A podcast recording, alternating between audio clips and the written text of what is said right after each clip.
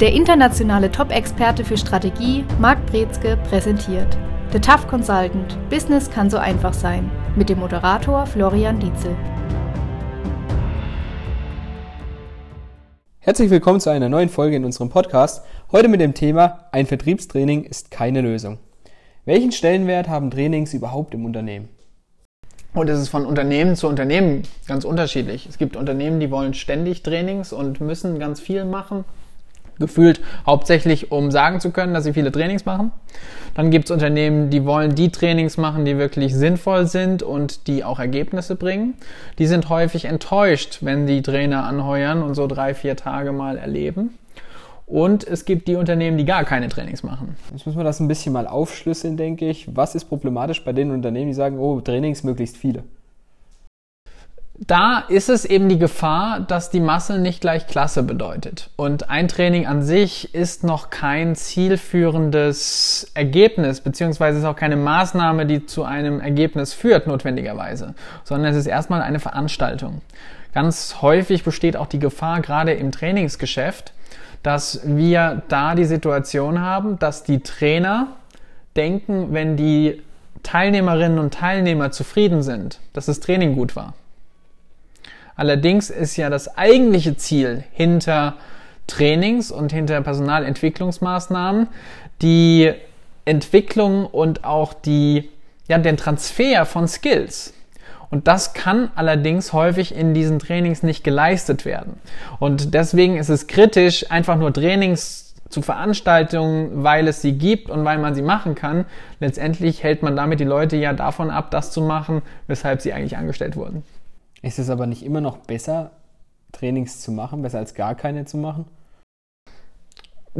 durchaus kann man sagen, es ist besser ein bisschen was zu machen oder besser auch viele Trainings zu machen als gar keine Trainings. Häufig ist da auch so eine Vielfalt von Ideen drin, die durchaus genutzt werden können, die auch sinnvoll sind. Also ich sage nicht, dass alle Trainings, die stattfinden, nichts bringen, aber die Frage ist eben, bringen die Trainings das, was sie erstens versprechen und zweitens, was tatsächlich in dem Unternehmen anfällt.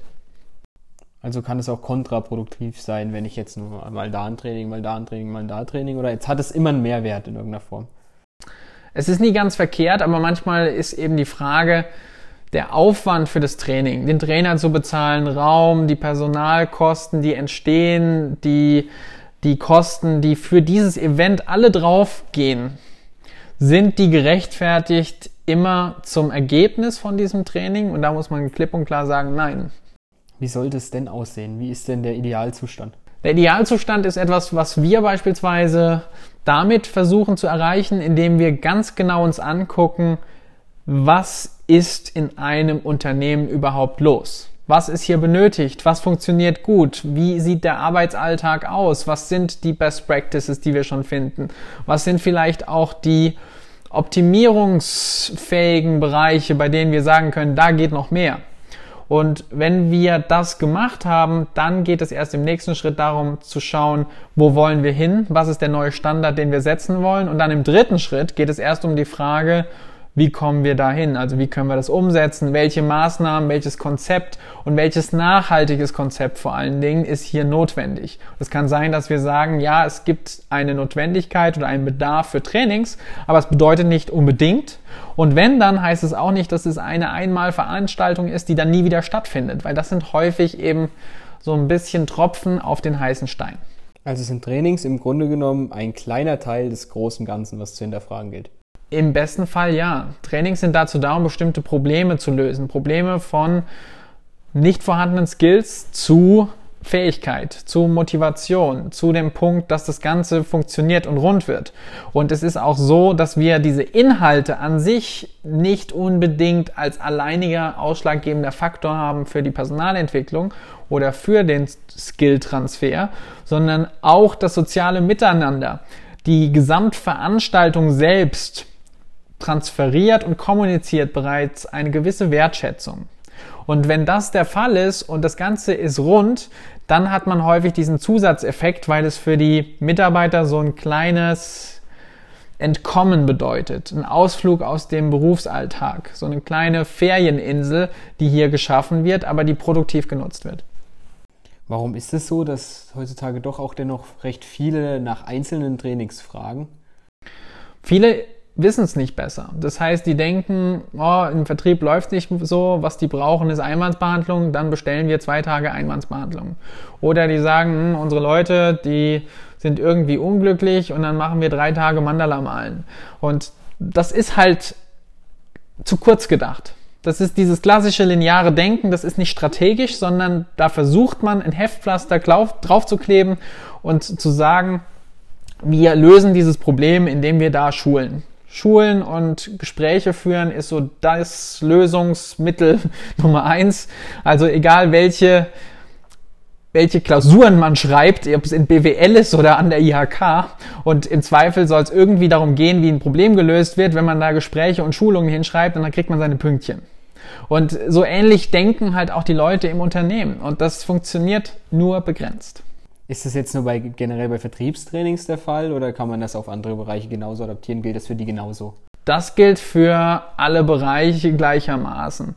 Ein bisschen anders ist es dann, wenn es um Produkt- oder um technische Schulungen geht, weil es hier ja wirklich um das Wissen und das sich erinnern, darum geht es, dass man diese Fakten eben alle im Kopf hat und wie selbstsicher und wie sicher die Personen sind, wenn es um das eigene Portfolio geht.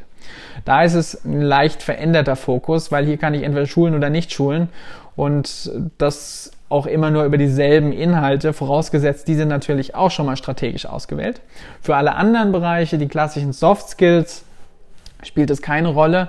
Da ist es ganz häufig der Fall, dass die Personalentwicklung ins Blaue hineinrät was da an Trainings notwendig ist. Die versuchen sich so an ihrem Anforderungsprofil entlang zu hangeln von den unterschiedlichen Stellen und dann rauszufinden, an welcher Stelle hakt es und daraus versuchen die dann mit dem gesamten Personal in einer Abteilung beispielsweise zu schauen, wo gibt's die größte Diskrepanz und dann wird da ein Training bestellt zu diesem Thema. Das geht aber ganz häufig dran vorbei, wirklich intensiv mal nachzufragen, was ist denn wirklich die Ist-Situation, was ist der Soll-Zustand und an welcher Stelle hakt es, denn es kann ja fünf verschiedene Ursachen geben, warum in dem Bereich die Bewertungen nicht so positiv verlaufen wie in anderen. Ist es vielleicht auch ein Grund, dass die Personalentwicklungsabteilung da ein Stück weit alleine gelassen werden auf weiter Flur? Ja, also häufig fehlt es denen ein bisschen an einerseits Unterstützung. Ganz häufig ist es immer noch so, die Personalabteilung hat nicht wirklich Entscheidungsgewalt. Und sie möchte das aber gerne haben und sie redet sie sich auch gerne häufig ein. Aber das bedeutet trotzdem nicht, dass da wirklich so gearbeitet wird, dass wir langfristig nachhaltig Unternehmenskultur verändern können. Oder dass wir wirklich Personalentwicklung strategisch auf den Weg bringen. Und deswegen ist es so wichtig, dass man diesen strategischen Ansatz zu der Personalentwicklung packt und da dann auch guckt, dass es auf alle Bereiche zutrifft. Kann es vielleicht auch sein, dass aufgrund der gegebenen Budgets immer ähm, für die Zeiträume ein Stück weit daran liegt, dass immer so kurz gedacht wird, auch weil Budgets sind auch kurz gedacht ist? Budgets sind kurz gedacht und Budgets sind häufig schon in Tagessätzen eingeteilt und dann rechnen die nur noch in Tagen und in Videokonferenzen und in Zeit pro Trainer, pro Veranstaltung. Aber in Geld pro Skill oder in, in Zeit pro Skill oder in Skill Definition. Was bedeutet es überhaupt, was wir da brauchen? Da wird gar nicht investiert, noch nicht mal gedanklich, sondern es wird gehofft, dass durch so ein Dreitagesseminar mit dem richtigen Workbook genau das Wunder passiert. Und das passiert halt nicht. Ja, und vor allen Dingen wird es wiederholt, wiederholt, wiederholt, wiederholt über die verschiedenen Jahre hinweg und es tritt halt kein, kein Mehrwert auf. Und da ist es auch gerade so, dass ganz häufig die Eintrittsbarriere für so ein Training ist, wenn man einmal drin ist und es hat funktioniert, dann kann die Personalabteilung ein Häkchen dran machen. Entschuldigung übrigens über alle Personaler, die heute beleidigt werden. Äh, gerne Briefe an service at ähm, allerdings geht's da jetzt vor allen Dingen auch darum, da haben wir die Personaler, die, da kommt der Trainer, die Teilnehmerinnen und Teilnehmer füllen, füllen alle den Fragebogen aus am Ende kriegen volle Punktzahl, sind begeistert und dann wird derselbe Trainer mit derselben Agenda nächstes Jahr wieder eingeladen und das Personal weiß aber, das bringt überhaupt nichts, aber es ist besser, den Trainer zu haben als gar keinen Trainer, denn der Kaffee ist gratis an dem Tag. Und der Trainer kommt immer wieder gerne, auch wenn er weiß, dass es auch nichts bringt. Ja, es gibt auch das nette Sprichwort, Wahnsinn ist, dasselbe Experiment wieder, wieder zu wiederholen und mit demselben oder mit einem anderen Ergebnis zu rechnen. Und das ist ja das im Grunde genommen, oder? Es wird sich ja nichts bei ändern, wenn ich jedes Mal dasselbe mache, dieselbe Agenda mit demselben Trainer, in denselben Räumlichkeiten, mit denselben gelangweiligten Personen und erwarte, die Weltwunder entstehen. Genau, und die das zeigt noch ein anderes Problem auf, nämlich dass wir auch kein richtiges Controlling haben. Also es, es mangelt danach, zu, an, sich anzuschauen, was bringt ein Training, einen Monat nach dem Training, einen Monat vor dem Training, wie sieht das Ganze aus, haben wir da vielleicht noch mal im Anschluss Möglichkeiten nachzujustieren, Gibt es wirklich ein Konzept, was maßgeschneidert ist auf die Situation oder ist es wirklich wieder so ein 0815 Programm Schema F, was die 3427 gleichen Folien wieder vom letzten Mal nochmal abspielt. Hierzu hätte ich, äh, also jetzt nicht zu den 372.000 Folien, die du genannt hast, ähm, eine Frage, sondern es gibt ja auch die Form von internen Trainings. Also gibt es dann Vor- und Nachteile, ob ich jetzt Trainings intern durchführe mit langjährigen Mitarbeitern beispielsweise, die das machen, oder externen Angestellten? Es gibt einen großen Unterschied, ob ein eine Person die Erfahrung hat und ob die Person ein guter Trainer oder eine Trainerin ist. Das heißt, das Skillset, jemandem was beizubringen, ist nicht gleichzeitig das Skillset der Erfahrung zu haben. Es kann sinnvoll sein, so eine Mentoring-Hybrid-Variante zu wählen. Aber häufig ist es sinnvoll, externe Trainer anzuheuern, weil die eben diese Betriebsblindheit nicht besitzen. Allerdings aufpassen, ganz viele Trainer denken auch wieder nur in Tagessätzen und denken in Kalender und abgerechnet. Das heißt aber nicht, dass sie drüber nachdenken in Skills transferiert. Die Trainer, die am effektivsten sind, sind nicht unbedingt diejenigen, die am meisten gemocht werden. Allerdings die Trainer, die finanziell am erfolgreichsten sind, sind diejenigen, die meistens 100% auf ihren Feedbackzetteln draufstehen haben.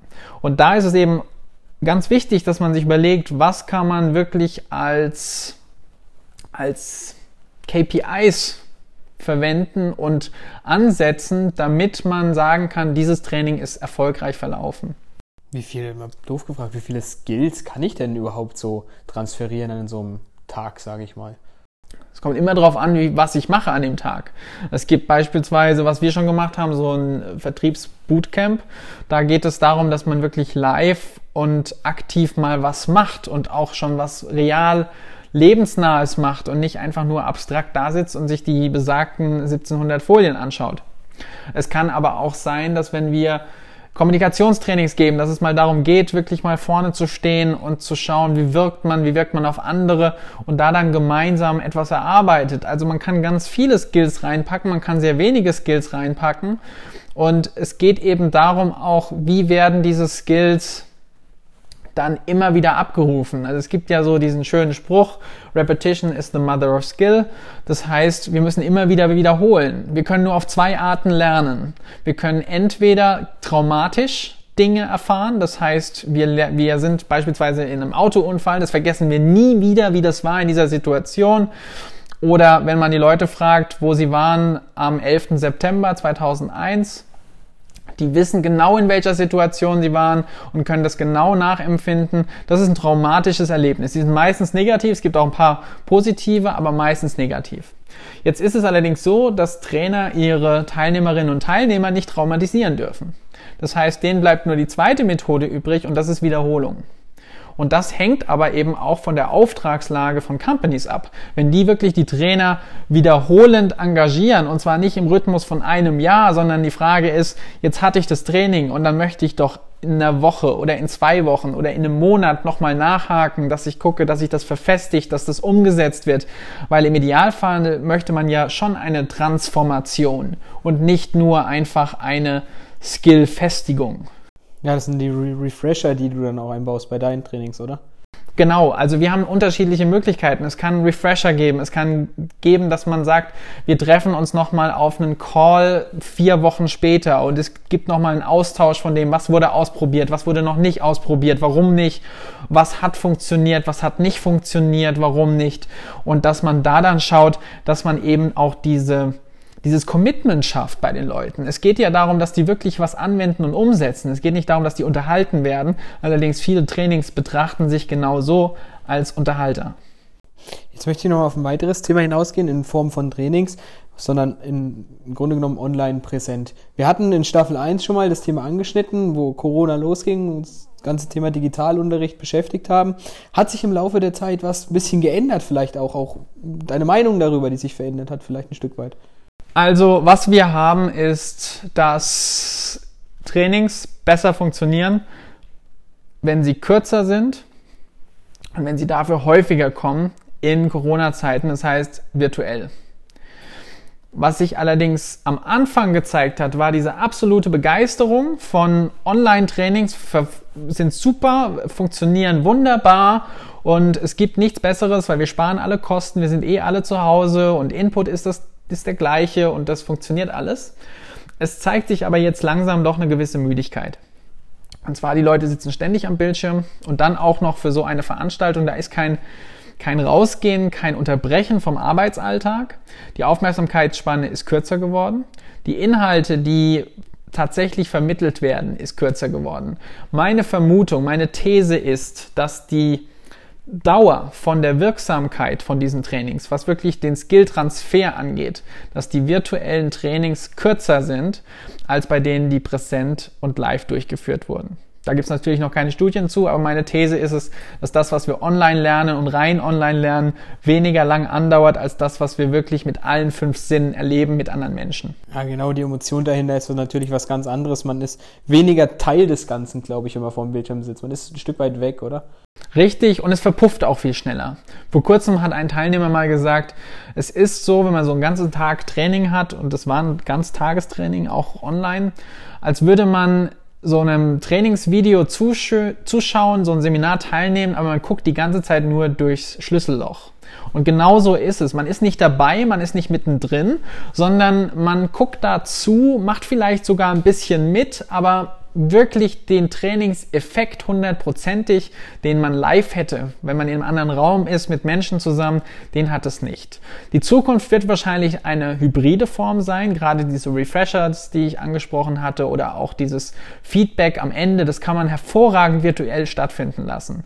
Aber die Essenz von Trainings, gerade wenn es wirklich um höherwertige und höherklassige Skill-Transfers geht, wie Führung, wie Kommunikation, auch im Vertrieb, das kann man nur bedingt komplett übertragen auf eine Videosituation. Ein anderer Faktor ist natürlich die Motivation. Wenn ich so ein Live-Training mitmache, dann kann ich viel besser die Motivation steuern von den Leuten und da auch die Leute einfangen. Wenn ich aber jemanden habe, der wenig Bock drauf hat und sitzt dann am Bildschirm, den werde ich nicht kriegen. Also auch das ist ein wichtiger Faktor als Unterschied zwischen Live-Trainings und Virtual Trainings. War das das, was du auch so ein bisschen, was deine Vermutung war, wo wir am Anfang standen im Grunde genommen, wo das losging, dass sich das so entwickelt oder gab es einige Überraschungen auch, die vielleicht dich auch zum Positiven überrascht haben?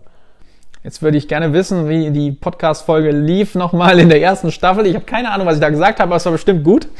Aber da muss ich nochmal reinhören. Aber der Punkt ist, dass die Überraschung war, dass doch die Aufmerksamkeitsspanne, die am Anfang noch kürzer war, dass die sich so ein bisschen auch wieder am Bildschirm gefangen hat. Also es gab doch so eine, so eine kleine Wende, die hat mich so ein bisschen überrascht, dass die Leute mehr und länger am Bildschirm sitzen können. Nicht unbedingt wollen, aber können und dass da dann doch mehr gemacht werden kann, ähm, was, was vielleicht doch eine, ja, ein Zeugnis für die Anpassungsfähigkeit des Menschen ist. Auf der anderen Seite was wir aber schon immer gewusst haben, was funktioniert in der Kommunikation, was wir dann für ein Skillset brauchen am Bildschirm vor der Kamera. Ja, ist ein bisschen was anderes. Wir haben auch eine stärkere Moderationskomponente, die notwendig ist, weil dieses Übereinandersprechen beispielsweise ganz häufig vorkommt und auch diese Körpersprache-Signale einfach fehlen. Aber letztendlich die Elemente, die strategische Kommunikation ausmachen, die sind immer noch universell vorhanden. Jetzt mag wahrscheinlich anhand der Folge der ein oder andere Geschäftsführer bzw. Personaler mitbekommen, ouch, das ist bei uns doch genauso. Wir hüpfen von Training zu Training zu Training, haben jedes Jahr dieselben Leute. Feedbackzettel sind absolut positiv. Was müssen die jetzt machen, um umzudenken? Am besten rufen die mich an oder die besuchen mich auf der Webseite unter www.mbinspirations.com. So, wenn, wenn wir das haben, dann, was wir als erstes machen, ist mal eine Bestandsaufnahme. Also, wo haben wir die Möglichkeit, dass wir sagen, hier stimmt es nicht. Also was ist der Grund, warum wir die ganzen Trainings machen? Was ist der Wunsch da hinten dran? Und es ist ja nicht nur ein Wunsch, damit man sagen kann, wir machen diese Trainings. Gut, manchmal ist es schon so ein Image-Thema, aber meistens gibt es ja einen bestimmten Bedarf. Den möchte ich als erstes wissen. Warum machen wir Trainings? Was ist das Ziel hinter den Maßnahmen, die geplant sind? Und daraus kann man sich dann einen strategischen Plan ableiten von den Skills, die wir haben wollen, die wir aber noch nicht vorfinden. Und wenn wir das haben, dann kann ich sagen, welche Maßnahmen jetzt sinnvoll sind, aber nicht vorher. Ich kann kein Training, keine Seminare, keine Coachings anbieten, wenn ich nicht weiß, wo das Ganze hinlaufen soll. Es ist ja auch nicht möglich. Richtig. Und das ist der Unterschied, den wir eben haben, die sagen, wir wollen erst wissen, worum es geht, bevor wir was anbieten. Ja, den Kunden einfach erstmal verstehen mit seinem Problem und seiner Unternehmung an sich, was da alles mit reinfließt ich kann mir auch nicht vorstellen, dass das funktionieren soll, wenn jemand kommt und sagt, ich habe die Nonplusultra-Lösung und das ist genau das Richtige für euch, ohne den Kunden zu kennen, ist schwierig, meiner Meinung nach. Genau. Es gibt so ein paar riesengroße Unternehmen, die sagen, wir wollen diese ein Schema-Lösung haben für alle, damit es Gleichheit gibt. Aber auch hier ist Abstimmungsbedarf am Anfang. Und je konkreter und individueller das zugeschnitten ist auf die Teilnehmenden, desto besser ist das. Super. Ich denke, das war jetzt im Anbrach der Zeit auch ein netter Abschluss der Folge. Ähm, es gab hier und da Einblicke auch in deine Trainerwelt, hier und da spannende Erkenntnisse. Ähm, das soll es für diese Woche gewesen sein. Wir hören uns nächste Woche. Bis dahin. Tschüss. Das war The Tough Consultant. Business kann so einfach sein. Für mehr Infos besuchen Sie uns auf www.markbrezke.com. Für Fragen, Wünsche oder Anregungen schreiben Sie eine E-Mail an team@markbrezke.com.